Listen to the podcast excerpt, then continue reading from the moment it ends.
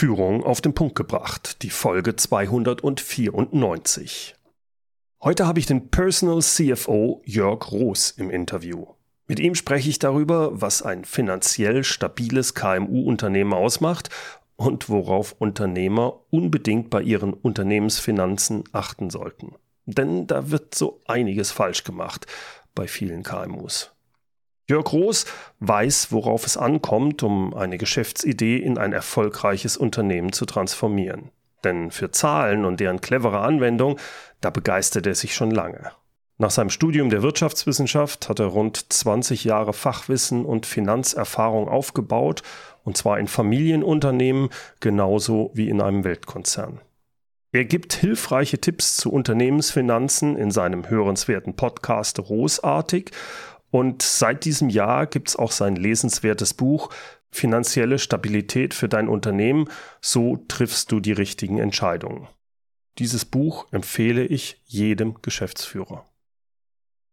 Freuen Sie sich mit mir auf ein spannendes Gespräch über Unternehmensfinanzen mit vielen Tipps, wie Sie Ihr Unternehmen insbesondere auch in Krisensituationen erfolgreich steuern.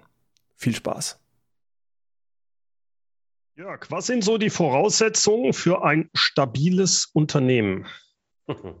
Ja, das ist eine schöne Einstiegsfrage, lieber Bernd. Nach meiner Definition, ein finanziell stabiles Unternehmen darf vor allen Dingen zwei Voraussetzungen erfüllen. Oder eigentlich sind es drei. Das erste ist, wir brauchen immer die absolute Übersicht über die echte wirtschaftliche Situation, sonst können wir es ja gar nicht feststellen. Das ist so der Bonus letzten mhm. Dann Kriterium Nummer eins, wir brauchen ein profitables Tagesgeschäft, also ein Businessmodell, ein Geschäftsmodell, das in der Regel Gewinne, genügend Gewinne reinspült.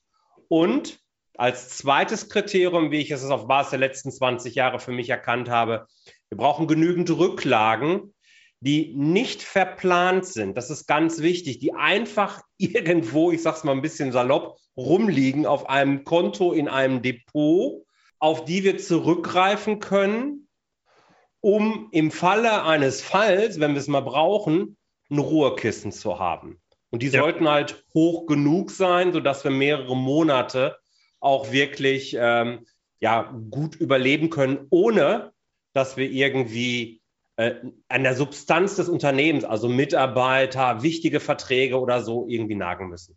Das sind so die Voraussetzungen für ein finanziell stabiles Unternehmen. Lass uns da mal kurz an den drei Sachen ein bisschen näher reingehen. Du hast gesagt, ja. echtes, äh, einen echten wirtschaftlichen Überblick. Ja. Erklär doch mal kurz, was meinst du damit? Naja, viele KMU-Unternehmer machen ja Folgendes, die bekommen jeden Monat von ihrer Steuerberatung hoffentlich mittlerweile eine E-Mail. Es gibt noch einzelne, die bekommen Post. Da ist dann die BWA drin. Das ist dann das Monatsergebnis. Im Sport würde man sagen, der Blick auf die Halbzeittafel. Wie ist der Halbzeitstand? Mhm. Und da steht letzten Endes ja drin, wie viel Umsatz habe ich gemacht und wie viel Gewinn ist am Ende über, äh, wirklich geblieben. Und was machen die meisten Unternehmer dann? Sie gucken nur nach ganz unten. Und in dem Moment, wo dann dort ein gutes Ergebnis kommt, steht, also positiver Gewinnbetrag, dann gönnen sie sich ein, feiern. Auch die da sind. Genau. Und wenn, wenn, das Ergebnis zu schlecht ist, dann gönnen sie sich direkt zwei, um das alles wieder zu vergessen. das ist natürlich nicht das, was ich mir vorstelle. Nicht also wirklich durch die BWA durchzugehen, kann ich die Story hinter den Zahlen wirklich erzählen. Nicht auf den Cent, aber in etwa genau. Weiß ich, wenn ich da reingucke, okay, das ist das das, was ich entschieden habe. Zahlen sind sowieso nur der Spiegel unserer Alltagsentscheidungen, wie ich ja auch immer sage. Aber finde ich diese auch in den Zahlen wieder? Kann ich das übersetzen in meinen Geschäftsalltag? Das gehört für mich unbedingt dazu. Ich brauche also etwas und meistens ist es eben nicht dieser schwarz-weiße äh, Papiertiger, diese Zahlentapete, wo einfach nur Zahlenkolonnen aneinandergereiht sind, sondern dass das ein bisschen nett aufbereitet ist, eine Übersicht, wo die wirkliche Situation, wie geht es dem Unternehmen aktuell, aber auch mhm. gesamthaft eben dargestellt ist. Das, das heißt, das, je nach Unternehmensgeschäftsmodell brauche ich da neudeutsch so ein paar KPIs, die ich mir anschaue, bestimmte Kennwerte, woraus ich relativ schnell ablesen kann. Ja, das sieht jetzt nicht so doll aus. Was äh, ist mir, was, was ist denn da passiert? Also ja, genau. Es gibt so ein paar KPIs, die würde ich allgemein ansetzen oder die setze ich allgemein an, nicht würde, sondern ich mache das auch einfach so. Mhm. Und dann gibt es aber ganz sicher auch KPIs, also Kennzahlen, die sind unternehmensindividuell anzusetzen, ganz einfach, weil sie auf das Ziel des Unternehmens, was in den nächsten 12, 18, 24 Monaten vielleicht erreicht sein soll und auf ein langfristiges Ziel einzahlen, oh, okay. daraufhin eben ausgerichtet sein soll. Da gibt es keine allgemeinen Empfehlungen. Ja. Das muss man immer so ein bisschen gucken. Hängt dann natürlich auch stark vom Branche und Geschäftsmodell ab, klar. Da können wir vielleicht gleich noch mal ein bisschen näher reingehen. Äh, bleiben wir auch noch mal bei den, was macht ein stabiles Unternehmen aus? Also echtes wirtschaftlichen Überblick mhm. über die Zahlen, verstehe ich. Du hast eben gesagt, es muss genügend Gewinne machen, das Geschäftsmodell. Jetzt, äh, ich habe da meine eigene Vorstellung, wie ich das bewerte. Ähm, wie bewertest du das? Was ist für dich ein Geschäftsmodell, macht genügend Gewinne? Ja, ich bin ja in den letzten mehr als 20 Jahren jetzt durch viele Monats- und Jahresabschlüsse so durchgewandert, habe sie analysiert als Controller und jetzt eben als Personal CFO. Und ich habe eine Gemeinsamkeit von diesen Gesamt- gesund, ganz gesunden Unternehmen, egal welcher Größenordnung, festgestellt. Und zwar, wenn wir mal als Bezugsgröße, und das ist ganz wichtig, dass wir das hier unterscheiden, den Rohertrag nehmen. Mhm. Also das, wo wir den Umsatz schon um den Wareneinsatz reduziert haben. Ja, wenn mhm. ich also etwas verkaufe, keine Ahnung, äh, irgendwie einen Schrank, dann verkaufe ich den für 1000 Euro, habe aber Holz- und Herstellungskosten von 800, dann ist der Rohertrag 200. Nur mal mhm. jetzt, um ganz, was ganz Allgemeines zu nehmen. Ja. Wenn ich diese 200 Euro als Maßstab nehme und dann sage, den Gesamtgewinn, das, was wirklich ganz unten in der BWA drinsteht, ja. das ins Verhältnis setze zu diesem Rohertrag, dann sollten da, sollte der Gewinn mindestens 20 Prozent, also in dem Beispiel wären das jetzt 40 Euro äh, mhm. sollten dann eben rauskommen. Und weil ich diesen Rohertrag nehme, gilt das eben branchenübergreifend, weil mhm. das Wesentliche, was eine Branche so ausmacht, ist eben im Umsatz- und Wareneinsatzbereich. So, das kann man so mal als ersten Benchmark, als erste KPI, als erste Kennzahl, die wir hier heute besprechen, schon mal so mitnehmen. 20 Prozent Gewinn im Verhältnis zum Rohertrag. Und das gilt, weil es eben prozentual dann auch ist, egal für welche Größenordnung des Unternehmens. Es kann also ein, ein Handwerker sein, der vielleicht gerade anfängt. Es kann aber auch schon ein größeres, kleineres Unternehmen sein, also mit 100 Mitarbeitern oder sowas mhm. vielleicht, das schon viel weiter ist und entsprechende Mitarbeiter und Kostenstrukturen hat. Also das, das ist okay. so eine wesentliche Kennzahl. Verstehe ich. Für mich ist das eine absolute Mindestanforderung, äh, ich habe so mich auch mit ein bisschen beschäftigt und zwar beziehe ich es jetzt wirklich auf KMUs. Mhm. Ich sage, egal in welcher Branche, du solltest auf einen zweistelligen, wie heißt es in Deutsch, Umsatzrendite, EBT, Earnings Before Taxes oder Interest in Taxes, also operative Gewinn. Das ist schwer.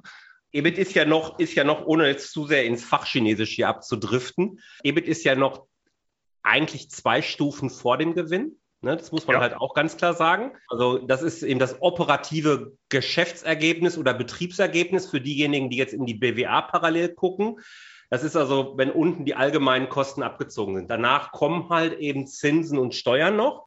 Ähm, das ist richtig so. Und ja, Umsatz ist halt die typische Rendite. Das, damit ich es eben branchenübergreifend machen kann, gehe ich auf einen Rohertrag. Und ja, die 10 Prozent, die du da mindestens ansetzt, die, die, sollten halt mindestens da rauskommen, ja. Muss aber nicht im Gegensatz stehen zu den 20 Prozent. Nee, nee, es kann nee, mehr, es kann schlechter, weniger sein. Das muss man gucken. Okay, und das dritte war bei dir die Rücklagen. Da bin ja. ich jetzt gespannt nochmal. Du hast es ein bisschen schon, da würde ich gerne noch ein bisschen tiefer reingehen. Ja. Was genau würdest du empfehlen für Rücklagen? Woran machst du es fest? Machst du es an den, dass, dass er halt ohne, dass man mit dem Unternehmen sechs Monate durchkommt, selbst wenn man gar keine Einnahmen hat? Oder wie, wie strukturierst du diese, diesen Wert für die Rücklagen? Ja, das ist jetzt eigentlich schon die Antwort fast vorweggenommen. Okay. dann sind wir ja auch ähnlich. Ja. Gehen wir da schnell durch. Nein, also, es gibt eine Übung, die ich jedem Unternehmen dringend ans Herz lege und gleichzeitig mich entschuldige, weil sie macht keinen Spaß. Muss man ganz klar sagen. es macht keinen Spaß. Nicht alles, worüber ich so rede, macht eben Spaß. Und das ist so eine Übung, aber sie ist extrem wichtig. Und das ist einmal aufzuführen, welche Verpflichtungen habe ich eigentlich als Unternehmen? Mhm. Im ersten Schritt reden wir jetzt hier von Fixkosten. Das kennt irgendwie noch jeder. Ja, das sollte man mal aufhören. Nimm dir eine einfache Excel-Tabelle und schreib jeden einzelnen Vertrag untereinander. Das mhm. kann auf Basis der Kontoauszüge eine langwierige und auch eine langweilige Nummer sein. Gar ja. keine Frage. Macht mir auch keinen Spaß. Bei der Gelegenheit schreiben wir dann auch daneben, okay, wie viel müssen wir denn zahlen und wie oft müssen wir zahlen? Also wöchentlich, monatlich, mhm. egal wie der Rhythmus ja, ja, ja. Und dann entsteht eine Liste. Mit den reinen Verträgen, wo wir also eine Bindung eingegangen sind, die uns, egal wie es bei uns wirtschaftlich gerade selbst läuft, eben äh, bestehen bleiben wird, ergänzen wir noch die Dinge, die für unseren Geschäftsbetrieb zwingend notwendig sind, die wir aber rein theoretisch sofort kündigen könnten. Ich nehme hier mhm. gerne so Freelancer. Wenn ein Freelancer in einem Kundenprozess eingebunden ist und auch nicht abgefangen werden kann durch interne Mitarbeiter, also festangestellte Mitarbeiter, dann ist dieser Freelancer für uns ja geschäftskritisch. Den werde ich in der Regel aber von heute auf morgen los, wenn ich es denn will. Meistens sind diese Verträge ja so. Ja. Solche Kosten wie den Freelancer, den ich gerade erzählt habe, den ergänzen wir dann zu den fixen Verträgen. Und dann ziehen wir einen großen Strich unten drunter und rechnen die durchschnittliche Summe aus, die wir pro Monat eben bezahlen müssen. Ja, es gibt dann Beträge, die sind nur einmal im Jahr fällig. Da teilen wir den Betrag dann durch zwölf, um eben eine mhm. Monatsrate mhm. zu haben. Das empfehle ich sowieso, die Beträge ja dann auch entsprechend zurückzulegen. Und diesen Summe, diese Durchschnittssumme pro Monat, die multiplizieren wir dann in der Tat mit sechs. Mhm. Dann haben wir einen Wert, der sechs Monate ausreicht, um alle unsere wichtigen Verpflichtungen, ich nenne sie verpflichtenden Kosten, zu decken, selbst wenn gar kein Umsatz reinkommt. Vor dieser Corona-Krise, die wir jetzt gerade durchlebt haben oder hoffentlich am Ende sind gerade, bin ich immer ein bisschen belächelt worden, wenn ich das gesagt habe. Die eine oder bra andere Branche hat sich im, am Anfang gemeldet, da steckst du doch dahinter, hinter dieser Corona-Krise. ganz am Anfang haben wir das ja noch nicht alle so ernst genommen, muss man ja, muss man ja leider sagen. Und äh, endlich glaubt man dir, dass es wichtig ist, weil jetzt haben wir auf einmal zu. So ein großes Ding muss es ja gar nicht sein. Es kann auch die Baustelle vor der Haustür sein, dass mhm. man auf einmal nicht raus kann. Wichtig ist an der Ecke eben, dass man eine Rücklage hat, die so lange ausreicht, dass wir als Geschäftsführer in der Lage sind, gegebenenfalls andere strategische Ideen zu entwickeln, neue Kundenkreise zu ja. entwickeln etc. Ich brauche also ein bisschen Puffer. Und in der Regel ist es ja auch nicht so, um das auch zu sagen, es gibt viele Experten, die sagen, mindestens zwölf Monate sollten es sein. Ja, ist richtig. Die Realität ist aber, die meisten deutschen kleinen Unternehmen sind irgendwo so bei vier Wochen. Momentan. Also auch da nicht schlecht fühlen, wenn der eine oder andere sagt, oh, da bin ich meilenweit von entfernt. Ja, das geht den meisten so. Ein guter Zeitpunkt, jetzt damit zu starten.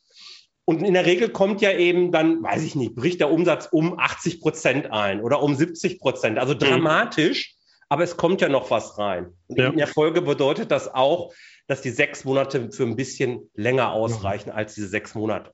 Also diese sechs Monate, die dann auf einem Konto legen, ganz weit weg aus dem Alltag. Da darf mhm. man nicht rangehen. Und dann hat man ein richtiges Ruhekissen, das dafür sorgt, wenn mal eine Krise kommt, und das kann ich versprechen, sie kommt, sie gehört mhm. nämlich zum Unternehmerleben dazu, dann habe ich ein Ruhekissen, kann auch in den Situationen mit dem kühlen Kopf entscheiden. Und das ist wieder wichtig, und gute Entscheidungen treffen hm. Im Endeffekt ist das, was du sagst, ja nicht nur für das Unternehmen, sondern wenn ich jetzt hier meine GmbH habe, ist es richtig. Aber genau das sollte ich ja auch als Privatmann, selbst wenn ich ganz normal angestellt bin, machen, dass ich sage, was sind meine Kosten, die ich regelmäßig habe, was passiert, wenn ich auf einmal kein Geld mehr, weil mein, meinem Unternehmen ist zahlungsunfähig oder sonst was, ja. um auch dort solche Zeiten halbwegs zu durchstehen und nicht da äh, auf einmal auf der Straße zu setzen. Ne? Richtig, Bernd, genau so, ja. War tatsächlich auch ein bisschen Vorlage für mich, ähm, als ich mir das überlegt habe, weil, weißt du, ich, wir kennen uns ja jetzt schon ein bisschen. Ich versuche dieses Thema Finanzen so einfach handhabbar wie möglich zu machen. Mhm. Ich bin ja jemand, der sagt, ja, all das, was in den ganzen BWL-Büchern steht, ist gut und richtig, aber in der Regel erst für große, komplexere Unternehmensstrukturen wirklich in der Tiefe relevant. Das ist alles gut, was da steht. Aber für gerade kleinere Unternehmen ist es häufig viel, viel leichter und einfacher, als man allgemein so annimmt. Gerade wenn man es eben nicht von der Pika auf gelernt hat. Und das ja. hat ja eigentlich keiner, der sich unternehmerisch irgendwie betätigt. Ja, man bringt ja, ja dafür ein anderes Thema. Und deswegen so einfach wie möglich. Und ich glaube, das ist mit diesem Ansatz ganz gut gelungen. Mhm. Ich würde gerne noch mal auf die sinnvollen Kennzahlen eingehen. Also wir hatten den Rohertrag zum Gewinn, dass der größer 20 Prozent ist. Was sind denn noch so zwei, drei typische Kennwerte, wo du sagst, darauf sollte man unbedingt achten? Viele stellen sich zum Beispiel die Frage, wie viel Personalkosten kann ich mir eigentlich erlauben? Naja, ich habe mir da dann die Frage gestellt, Mensch, woraus oder aus welchen Kostenblöcken? Ich sehe Kosten übrigens auch als Treibstoff eines Unternehmens. Das ist nichts Böses. Es ist nur wichtig, dass wir die richtigen Kosten haben. Und gute Kosten sollten sein Personalkosten und Werbungskosten. Also das ist quasi so wie die gesättigten und die ungesättigten Fettsäuren, ja? Da gibt es gute, alles, ja, habe ich verstanden, ist gut. Also gut. Ja, schön ist schön. Ja, ja, ja, ja, ist cool. Könnte man so sagen, genau. Sehr geil. genau. Also, ich habe überlegt, dass Personalkosten und Werbungskosten auf jeden Fall gute Kosten sein sollten, ja. weil das sind die wesentlichen Kosten, aus denen kann ein Unternehmen wachsen. Also gehe ich auch her und sage, okay, Lass uns diese jeweils addieren und beispielsweise Wachstumskosten dazu sagen. Mhm, so mhm. als Arbeitstitel jetzt mal für. Aber von den Personalkosten machst du dann schon den Unterschied, äh, wenn es Personalkosten sind, die jetzt zum Beispiel schon im Rohertrag drin sind, muss ja eine Trennung machen. Also nee, nee, ich rede jetzt, von den, ich red jetzt wirklich von den Personalkosten, die auch als solche äh, eben dargestellt sind in der BWA. Ne? Okay. Mhm. Ne? Also von den Kosten rede ich. Also alles, ja. diese angestellten Mitarbeiter in der BWA unter Personalkosten, vielleicht steht da auch Personalaufwand, ist aber wieder das mhm. Gleiche, mhm. da sind wir wieder beim Thema Fachchinesisch. Die, die meine ich, das ist die mhm. Grundlage. Ich gehe also in die BWA und nehme die Zeile Personalkosten und addiere die Werbungskosten. Kann man nicht immer ganz direkt ablesen, weil meistens ist Werbung mit Reisekosten, warum auch immer, zusammengefügt. Mhm. Aber egal, findet man dann im Spezialbericht. Und die sollten maximal 55 Prozent vom Rohertrag sein. Auch das ist wieder so eine branchenübergreifende Kennzahl, die man mal als groben Benchmark nehmen kann. Und spätestens jetzt kann ich mir vorstellen, dass der eine oder andere unserer Zuhörer sagt, ist der Rost denn völlig bitch? Weil tatsächlich ist es häufig so, dass diese Kennzahl dann höher ist. Und jetzt kommt nicht der alte Controller in mir raus, der dann sagt, jetzt müssen wir Leute rausschmeißen. Nein, das war schon früher nicht mehr mein Ansatz, sondern die Frage ist jetzt, okay, wie kann ich denn meine Leute oder auch meine Werbemaßnahmen, je nachdem, wie es jetzt äh, sich aufteilt, wie kann ich diese denn effizienter für mein Geschäft nutzen? Habe okay. ich vielleicht in den Personalkosten zu viel Verwaltungsleute? Das erlebe ich auch immer wieder. Man da auf einmal irgendwie Hälfte, Hälfte hat aber so viel Verwaltung braucht es eigentlich gar nicht. Ich brauche viel mehr produktive Leute. Mhm. Oder habe ich vielleicht auch zu viele C-Mitarbeiter, wenn man das mal so sagen will, also Underperformer oder wie, wie nennst du mhm. sie in deinem Umfeld? Ganz unterschiedlich. Ja. Ähm, C-Mitarbeiter hat oder Underperformer in genau. der Rolle, in der sie jetzt sind, vielleicht. Genau. Wie kann ich entweder aus denen eben Superperformer machen? Wie kann ich sie zu B- oder A-Mitarbeitern sogar machen? Mhm. Das ist eine wichtige Frage. Ja, und nur im Notfall, wenn sie ja wirklich, ja gut, da muss man halt eben gucken, aber das ist immer nur der Notfall. Also die Frage ist, wie kann ich aus der Substanz meines Unternehmens, und so sollte man wesentliche Kostenblöcke auch immer sehen, mhm. kann ich da mehr rausholen? Das ist die entscheidende Fragestellung. Also mir fällt da ein, unser damaliges Start-up, mein erstes, äh, da ja. hatten wir 20 Mitarbeiter und gefühlt waren 18 Leute in der Entwicklung und zwei Leute mit allem anderen, inklusive Vertrieb. Und das waren ja. die zwei Geschäftsführer, die auch noch ganz andere Sachen. Also ja. da hätte man sehr schnell anhand dieser Sachen, Jungs, da müsst ihr mal mit dem Läppchen beigeben, das geht nicht. Ja, genau. Sehr schön. Mhm. Gibt es noch ein oder zwei Kennzahlen, auf die du sonst achtest bei solchen Sachen? Wenn du die ähm, analysierst zum Beispiel oder vergleichen kannst? Ja, es gibt, es gibt so klassische Kennzahlen, die ich immer wieder aufführe, aber da habe ich dann nicht diese allgemeinen Benchmarks für. Das okay. wäre dann zu viel Verallgemeinerung. Ja? ja? Natürlich sollte ich mir immer das Verhältnis Gesamtkosten im Vergleich zum Umsatz angucken. Natürlich sollte ich immer einen Break-Even-Point im Blick haben. Natürlich sollte ich mir auch angucken, wie lange braucht es denn, wenn ich Geld rausgebe, bis es wieder reinkommt. Jetzt kommt mhm. ein schöner Fachbegriff Cash Conversion Cycle. Wer da aber tiefer einsteigen möchte, weil ich glaube, dass er verwirrend ist, ja. hier in so einem Podcast-Interview, wenn wir die Kennzahlen jetzt alle so durchgehen. Ich habe einen Hörkurs gemacht, der ist kostenlos, sonst würde ich ihn jetzt hier nicht anbieten. Und diesen Hörkurs, da geht es genau um sieben Kennzahlen, die wirklich jeder Unternehmer drauf haben sollte. Und die habe ich dort ganz simpel erklärt. Für deine Hörer als, ähm, ja, als Sneak Peek, es kommt auch ein Kennzahlenblatt dazu. Das steht sonst nirgendwo. Ah, sehr gut, sehr gut. Inklusive Kennzahlenblatt. Gut, also das werden wir verlinken, ja. sodass man sich das wunderbar runterladen kann. Genau. Ansonsten muss ich hier natürlich auch direkt erwähnen, dein Buch, äh, was mir sehr positiv aufgefallen ist, weil es sich bei einer eigentlich, wenn man es jetzt sehr trögen Materie sehr gut liest und mit sehr schönen Beispielen. Äh, da kriegt man das auch wunderbar, sehr schön plakativ dargestellt, finde ich. Sehr schön, vielen Dank für das Lob. Jörg, inwieweit kann mir denn, wenn ich Unternehmer bin, mein Steuerberater helfen, die mhm. richtigen finanziellen Entscheidungen zu finden, zu wissen, welche KPIs das sind und so? Und wann ist da der Steuerberater, naja, nicht mehr so der richtige Ansprechpartner für mich? Jeder Unternehmer, egal ob selbstständig oder eben schon ein bisschen weiter, also ob man ganz am Anfang steht und noch komplett in der Facharbeit oder schon vielleicht einen Teil abgegeben hat, sollte auf jeden Fall erstmal einen Steuerberater haben und einen guten Steuerberater haben. Jo. So, das ist also immer Grundsatzaussage.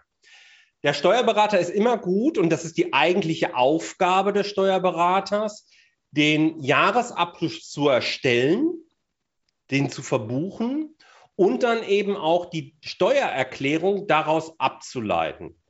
All das, was so steuerrechtlich angeht, ist der Steuerberater oder er sollte es zumindest sein, der perfekte Ansprechpartner. Das ist aber auch genau die Expertise, die ein Steuerberater hat. Es gibt in der Zwischenzeit den einen oder anderen, Tendenz steigend, die sagen, na ja, könnte sein, dass die Digitalisierung uns diesen Teil in größten Anteilen eben wegnehmen wird. Und ja, Sie haben recht, es wird nicht mehr lange dauern. Dann wird dieses ganze Verbuchen und so weiter komplett digitalisiert sein. Und die gehen dann auf die betriebswirtschaftliche Beratung. Mhm. Die sagen dann also wirklich, pass auf, ich gucke mir deine Zahlen an und habe mir auch die Expertise, Achtung, zusätzlich angeeignet, weil das lernen sie nicht in der Tiefe, wie jetzt jemand, der BWL studiert hat beispielsweise, und beraten dann eben den, den Mandanten, also den Unternehmer. Und die machen das dann gut. Und dann kann, wenn. Da müssen sie aber auch das Geschäftsmodell wirklich dann verstanden haben. Da ne? müssen sie nah dran sein, da müssen sie genau verstehen, was passiert, müssen auch entsprechende Regeltermine haben, etc. Also dann funktioniert das und dann ist das gut und dann können die auch in allen Tiefen wunderbar helfen. Also ähnlich wie hm. ich das tue. Ne? Mhm. Man, mhm. Muss man ganz klar sagen, das ist super. Die große Masse an Steuerberatern kann und will das momentan aber eben noch nicht konzentrieren sich eben auf die steuerliche Beratung. Und da muss man sich natürlich jetzt auch fragen, okay, was will ich denn wirklich? Es gibt im steuerrechtlichen Aspekt eines Unternehmens auch so viel Dynamik, hm. die auch in Zukunft ausreichen wird, um da genügend Steuerberater mehr als auszulasten. Weil dieses Thema reines Buchen, das ist es eigentlich nicht aus meiner Sicht. Ja, aber hm. wann macht eine GmbH Sinn? Wann macht eine Holdingstruktur Sinn? Wann GmbH, GmbH und KKG? Wann macht was? Wie? wie keine Ahnung. Ja, Gerade wenn ich auch noch ins Ausland Dinge. gehe, das wird beliebig kompliziert. Ne? Ja, es wird beliebig. Dann habe ich, dann habe ich internationale Entwicklung etc. pp. Also da gibt es so viele Aspekte, die eben auch für ein Unternehmen extrem wertvoll sind, wenn ich da einen Experten an der Hand habe, ja. dann entwickeln die sich dahin. Oder man geht eben eher in den Bereich der betriebswirtschaftlichen Beratung rein. Ja gut, dann ist das auch in Ordnung. Dann muss man sich wahrscheinlich als Unternehmen noch einen zweiten Steuerberater dazu holen, der einen dann in solchen Spezialthemen mhm. Rat mhm. mhm. steht. Ja, genau. Jetzt haben wir ja ziemlich turbulente Zeiten. Wie sieht es denn aus? Was würdest du sagen, wie kann ich frühzeitig erkennen, anhand der Zahlen, anhand wie auch immer du das als äh, virtueller CFO machst, wie kannst du erkennen, ob das Unternehmen in eine Krise schlittert und was soll der Unternehmer wann tun, in welcher Phase dieser Krise? Hier kommt genau das im Spiel, lieber Bernd, was ich ganz am Anfang gesagt habe, wir brauchen immer eine absolute wirtschaftliche Transparenz steht das Unternehmen eigentlich wirklich da? Und eine Dimension, die dort eben auch reingehört und die wir übrigens auch nicht in der BWA finden, ist, wo wollten wir stehen und wo stehen wir denn wirklich?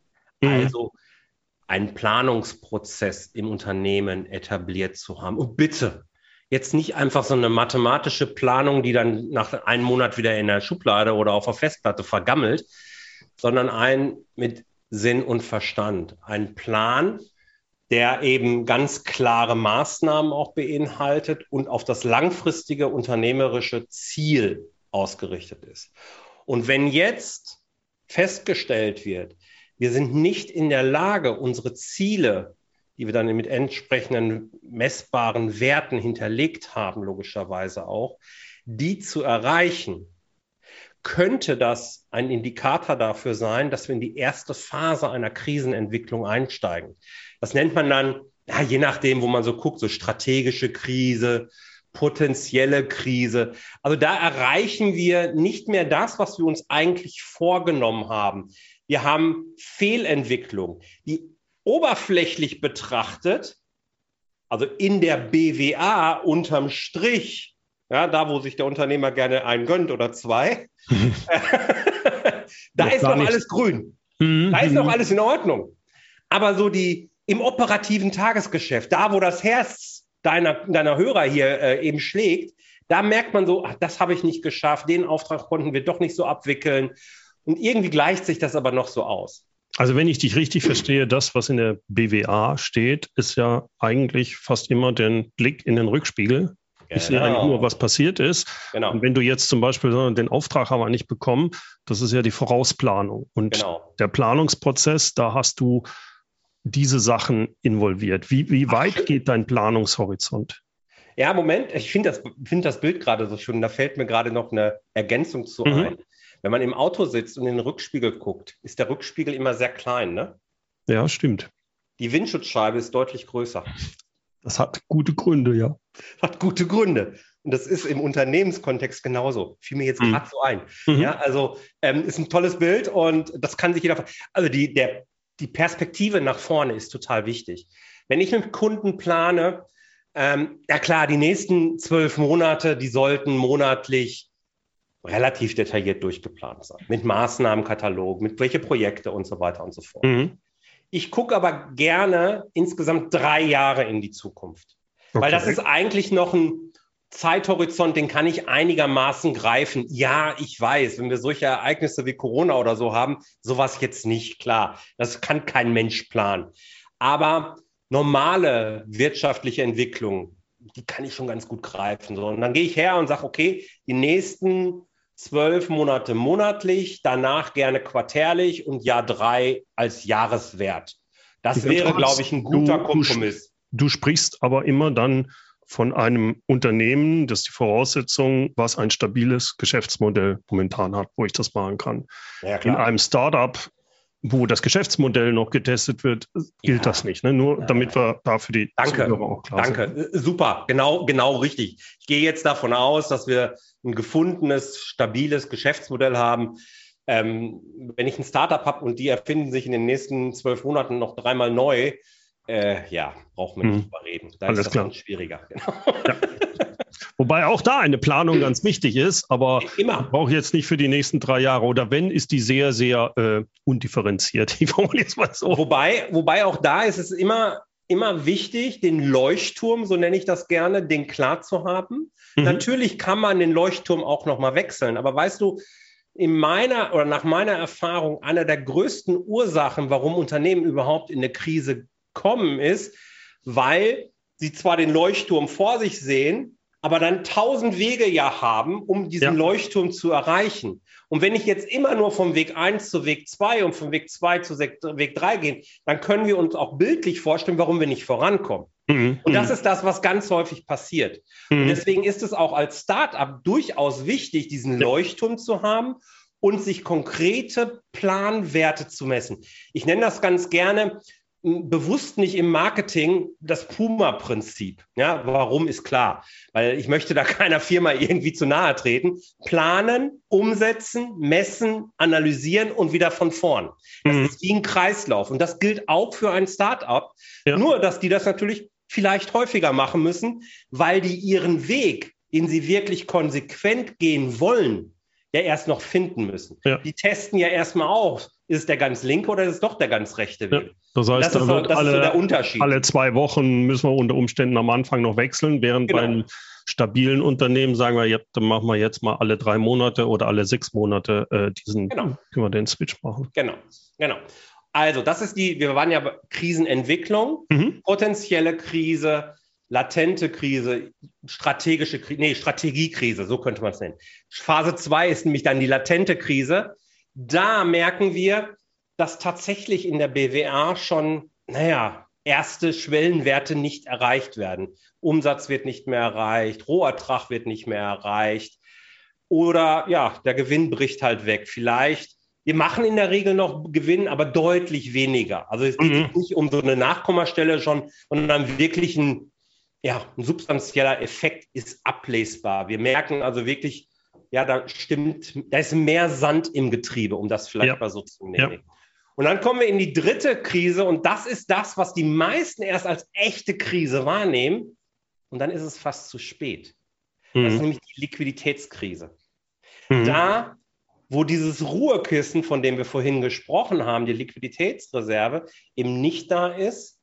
Jetzt habe ich ein Unternehmen, wo ich vielleicht für vier Wochen Geld auf irgendeinem Konto rumliegen habe, aber ich habe auf einmal nur noch 10 Prozent der Einnahmen oder sowas.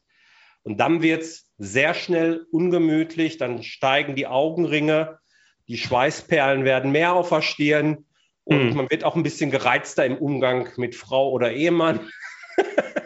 und Kinder sollen einem auch nicht zu, zu nahe kommen. So, das ist dann, das ist dann die Phase, wo es dann wirklich um die Substanz geht, wo es ans Eingemachte geht und wo es dann auch immer schwieriger wird. Weil was wir uns, deswegen habe ich diese drei Phasen mal so äh, beschrieben, was wir uns immer vor Augen halten sollten. Je früher wir eine Krise wahrnehmen, desto leichter ist es gegenzusteuern. Ja. Wenn ich erstmal in einer Liquiditätskrise bin, mache ich nichts anderes mehr, als mich nur noch um Krisenmanagement zu, äh, zu kümmern. Wenn ich diese potenzielle Krise wahrnehme, wenn ich so im Alltagsgeschäft diese kleinen Stellschräubchen habe, das lässt sich häufig mit wenigen Gesprächen, mit ein, zwei neuen Ideen, die man sich vielleicht auch mal aus einer anderen Branche holen kann, eben schon wieder lösen. Das ja. ist viel leichter und deswegen ist es so wichtig, frühzeitig mit den eigenen Zahlen zu arbeiten, sie als zusätzliche Option zum Bauchgefühl ins Team zu holen. Ja. Es ist nämlich sowieso keine Frage, und das erkennt man an dieser äh, Dreistufigkeit, glaube ich, ganz gut, ob wir uns mit den Zahlen beschäftigen. Hm, es ist genau. nur die Frage, wann. Und da würde ich auch gern kurz noch reingehen, weil ich das bei vielen sehe.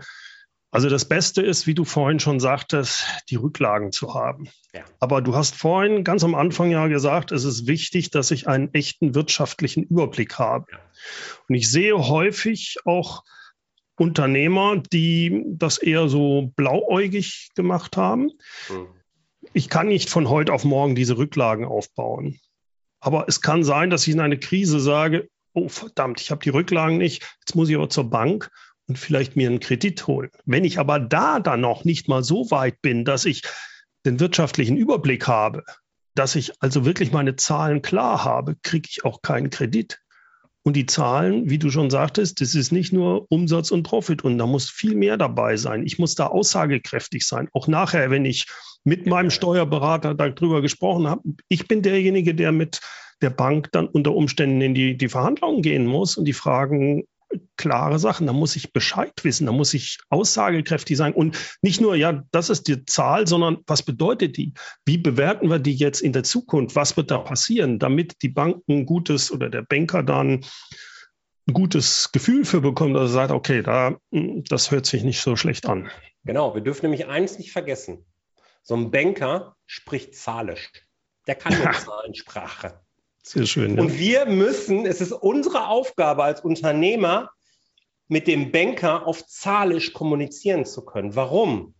Weil neben der Tragfähigkeit des Geschäftsmodells, wie es so schön im Formaldeutsch heißt, wird auch geprüft, traue ich dem Unternehmer zu, dass der mit meinem Geld gut umgeht. Und da kann ich nur antworten in der Sprache Zahlisch. Und deswegen macht es total viel Sinn, du hast das wunderbar erklärt, auch den Plan jederzeit zu haben, weil der Banker will den sowieso haben. Hm, der hm. Banker will den Plan. Und wenn ich Richtig. jetzt zum Gespräch gehe, oder das ist ja meine Empfehlung, wenn ich noch einen Banker vor Ort habe, mit dem ich eine persönliche Beziehung auch aufbauen kann, ja. den ab und zu mal mit den eigenen Zahlen und den eigenen Ideen zu füttern, einfach nur mal eine Tasse Kaffee trinken. Mhm.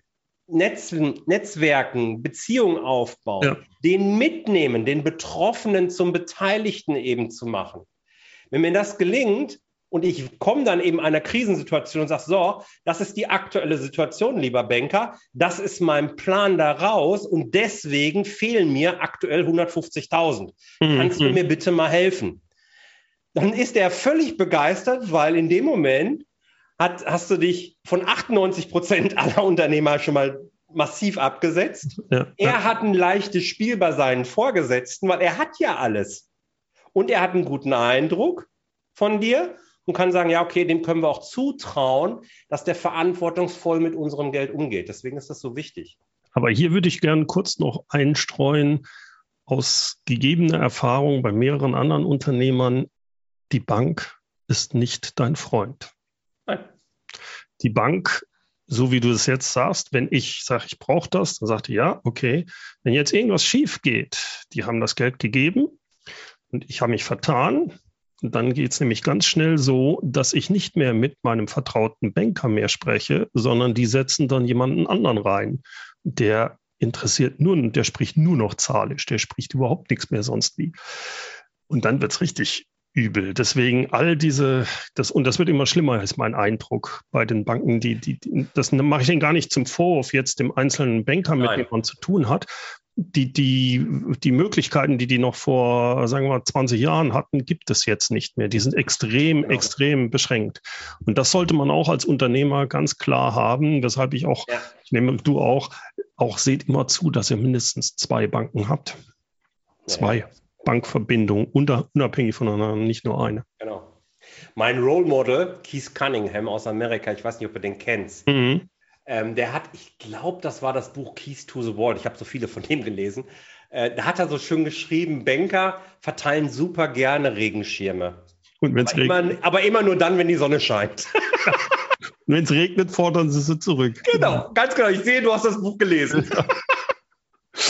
Aber es ist so, ja. Jörg, äh, wenn wir jetzt mal ein bisschen mehr bei den Details kommen, wie wir mit den Zahlen um, äh, umgehen und die führen, mhm. was für Softwarelösungen gibt es oder empfiehlst du, wenn so jemand so ein 30-Mann-Unternehmen hat, um seine Finanzen im Griff zu haben? Wie würdest du da vorgehen und was würdest du empfehlen? Ja, das ist natürlich, also das ist eine schwierige Frage, diese allgemein zu beantworten, weil es gibt häufig gute Branchenlösungen, muss man ganz klar sagen. Also was ich grundsätzlich mhm. empfehle, ist natürlich DATEV. Das ist so im Wesentlichen mhm. die Buchhaltungslösung, auch 80, 90 Prozent aller Steuerberater. Ich weiß es ist gar nicht genau. Gibt noch andere wie Edison und so weiter, aber DATEV ist immer eine gute Grundlage. Warum? Aber ganz, ganz Weil gut, diese, Spaß macht das nicht mit DATEV. Ne? Nee, also die, es, die, es geht die, auch nicht immer um Spaß. Es geht nicht nur um Spaß bei uns. Manchmal ist es auch also, einfach Arbeit. Da hätte ich ja nichts gegen, aber wie man eine Software so schlecht bedienbar machen kann, sorry, ja, das muss nicht weiß, sein. Ich weiß, Aber die sprechen halt zahlisch, ne? Trotzdem, ja, trotzdem hat sich diese Lösung irgendwie durchgesetzt. Hat sich durchgesetzt. Ich meine, die probieren ja da mit Dativ-Unternehmen online durchaus auch so langsam mal ins Jahr 2000 vorzutrommen. Also, aber egal. Warum, warum ich trotzdem von Dativ rede, mhm. es ist einfach die Softwarelösung, gerade Dativ-Unternehmen online, die noch am meisten Schnittstellen in andere Controlling-Tools etc. hat. Mhm. Deswegen empfehle ich da durchaus Dativ-Unternehmen online zu nehmen. Okay. Was ich dann empfehle, ist so, sich diesen Zubereitungsweg zum Steuerberater möglichst simpel zu machen. Mhm. Ja, also da kann ich Tools nutzen wie Get My Invoices, da kann ich auch einen Link zur Verfügung stellen. Ähm, da kann man über kann, kann man Online-Portale wie Amazon, iTunes, wie auch immer mit verknüpfen. 15.000 Online-Portale sind da, glaube ich, verknüpfbar. Ähm, da kann man auch über eine E-Mail-Adresse einfach Rechnungen reinschieben, also ganz simpel und kann das dann eben mit Dativ-Unternehmen online verknüpfen. Mhm. Hat den Riesenvorteil, dass ich eben an einer Stelle alle sammeln, alle Rechnungen sammeln. Ich nenne es auch gerne Sammelbecken und habe dann eben per Knopfdruck die Möglichkeit zu sagen, so hier und jetzt ab zum Steuerberater. So, und so kann ich sehr einfach, ich kann dort auch ein Bankkonto anbinden, um zu gucken, hat jede Bankposition auch einen Beleg und so weiter, kann ich sehr einfach feststellen, zeitsparend feststellen, habe ich alle Belege zusammen oder muss ich irgendwo nochmal auf Suche gehen? Mhm, mh. So, Auswertung von Zahlen empfehle ich tatsächlich, und ja, vielleicht wirst du mich jetzt auch erschlagen, keine Ahnung, aber viele, viele deiner Hörer werden es auf jeden Fall tun. Fangt ruhig erstmal mit Excel an. Ja. Warum? Weil Excel als Blueprint ist super.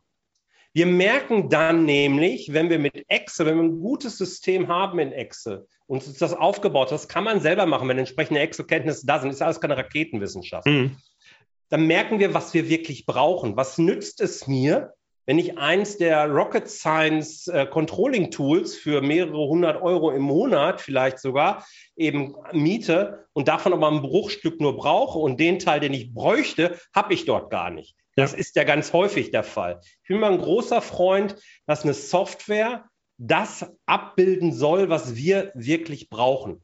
So, und äh, ja, ich habe mehrere äh, Software-Tools, ob es jetzt Kanai ist, ich arbeite gerade mich in Adam ein, ist auch eine, eine Variante. Kann man alles machen, aber ich würde mit Excel anfangen. Mhm. Und dann eben gucken, okay, das habe ich, das brauche ich, das hat sich bewährt und äh, dann vielleicht den nächsten Schritt machen. Dann gibt es gerade momentan, es, sprießen so viele Softwarelösungen aus dem äh, in dem Markt. Ich beginne gerade so eine Übersicht mal zu machen. Ich glaube schon 30 oder 40 verschiedene Varianten da drin. Und das wird immer weitergehen. Ne? Also weil die Digitalisierung hat unsere Branche gerade so richtig erreicht. Na Gott sei Dank. Jörg, abschließend, so aus deiner Erfahrung, was sind die drei immer wieder vorkommenden Fehler, die so typische KMU-Unternehmer machen, die sie aber unbedingt vermeiden sollten? Der erste Fehler ist, glaube ich, eine Entscheidung, für die man sich ein Stück weit feiert. Jetzt nicht im im eigentlichen Sinne, aber so ein bisschen schon, man ist so ein bisschen stolz auf sich, weil man hat ja irgendwann mal gelernt, man soll delegieren. Und also delegiere ich jetzt das Thema Finanzen an meinen Steuerberater. Mhm. Das ist ja erstmal eine gute Idee, habe ich ja vorhin auch schon gesagt, das ist mega. Delegieren finde ich gut, ja. Ne, delegieren ist super und das ist ein Finanzexperte, also gebe ich dem auch meine Finanzen und alles ist gut. Ist auch richtig für den steuerrechtlichen Teil, worauf ich hinaus will. Viele delegieren an der Stelle aber auch die Verantwortung für die Zahlen. Das heißt, mhm. wenn was in den Zahlen nicht stimmt, warum hat der Steuerberater mir das nicht gesagt? Sind die eigentlich alle zu blöd? Wofür hat er denn die Zahlen? Das muss er doch sehen. Nee, Bullshit. Es ist deine Aufgabe. Es bleibt auch mhm. deine Aufgabe. Es wird immer deine Aufgabe bleiben. Du kannst dir Controlling-Abteilungen, Buchhaltungsabteilungen und Revisionsabteilungen anschaffen mit 150 Mann. Es bleibt immer noch deine Verantwortung als Unternehmer, die Zahlen zu verstehen.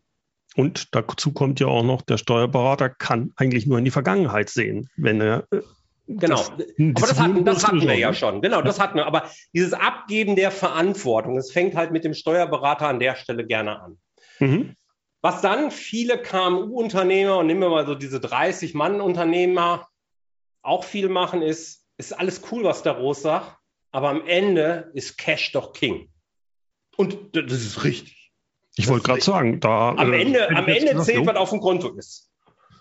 Was aber dann leider häufigerweise auch passiert ist, dass wir sagen, ja, dann mache ich eben Management bei Kontostand. Ich gucke mir einfach nur an, was passiert auf meinem Konto. Und das ist wieder keine so ganz gute Idee. Ja. Weil da sind viele Dinge, die einfach miteinander vermischt werden, die man dann nicht sieht, gerade wenn es ein bisschen komplexer wird. Dann haben viele ein Geschäftskonto und da passiert dann alles. Da passieren dann Steuerzahlungen, da passieren dann irgendwelche Investitionen, keine Ahnung. Und wenn man dann nur auf den Kontostand guckt, ja, es ist schön, wenn am Monatsende immer noch mehr Geld drauf ist als am Vormonatsende, dann kann man sagen, ha, hat doch irgendwie funktioniert, kann aber auch böse nach hinten. Ihr Glaube sein und das böse Ende kommt sechs Monate später. Weil mhm, gerade Sondereffekte. Steuernachzahlung oder ja, ja, ja, ja, ja, ja, mhm. genau. Ja, ja. Das ist der zweite Fehler. Und der dritte Fehler, da hätte ich vielleicht andere Reihenfolge nehmen sollen, aber egal, ist, wenn ich schon Steuerberater oder irgendwelche Experten habe, vielleicht habe ich ja bei so einem 30-Mann-Unternehmen schon jemanden, wahrscheinlich ist das so, der sich im Bereich Finanzen auch so ein bisschen mehr auskennt. Ich will jetzt noch nicht sagen CFO, das haben die noch nicht, Nur aber irgendwie ein Buchhalter oder irgendwie sowas, ne? Keine Fragen zu stellen. Traut euch, trauen Sie sich, Fragen zu stellen. Es gibt keine doofen Fragen an der Ecke. Jeder soll sich bewusst machen, das ist ein eigener Beruf, Finanzen. Hm. Es gilt, Teile des Berufes einfach mitzunehmen, weil es im Kleingedruckten des Unternehmervertrags steht, dass Zahlen wichtig sind. Und es ist keine Schande, wenn man als Handwerker das jetzt nicht so direkt verstanden hat. Dann fragt man eben zweimal, dreimal, viermal. Wenn hm. man viermal fragen muss, hat derjenige beim, bei der ersten Antwort nicht die richtigen Worte gewählt, dass man es verstanden hat. Ja. ja also diese Scheu zu fragen, das erhöre ich auch heute noch immer wieder, meistens im Zusammenspiel mit dem Steuerberater. Ne? Der angestellte Buchhalter ist meistens so ein bisschen einfacher. Aber beim Steuerberater sagte, ich habe dann dreimal gefragt, er hat dreimal geantwortet, ich habe kein Wort verstanden, habe es irgendwann aufgegeben. Ja, dann wechsel mhm. den Steuerberater. Das ist der falsche Steuerberater. Das ist ein Thema, das kann ein Thema sein. Aber es ist wichtig, dass man die Fragen stellen kann und eine Antwort erhält, mit, dem man, mit der man auch weitermachen kann, die man wirklich versteht. Da keine falsche Scheu haben, finde ich super, super wichtig und eigentlich auch ziemlich leicht umzusetzen. Da bin ich immer ein großer Freund von.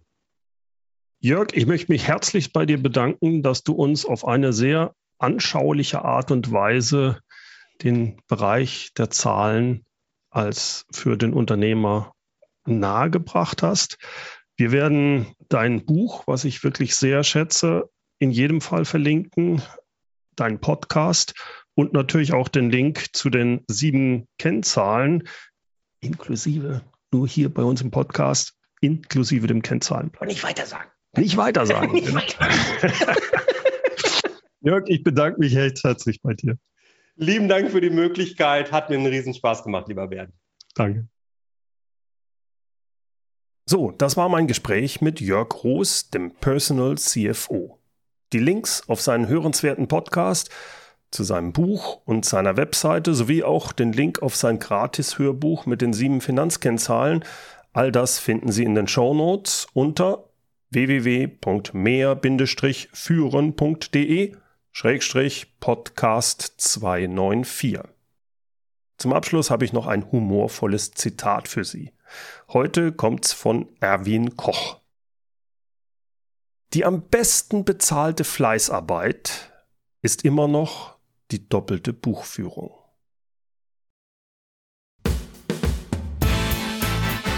Herzlichen Dank fürs Zuhören. Mein Name ist Bernd Gerob und ich freue mich, wenn Sie demnächst wieder reinhören, wenn es heißt Führung auf den Punkt gebracht. Inspiration, Tipps und Impulse für Führungskräfte, Manager und Unternehmer.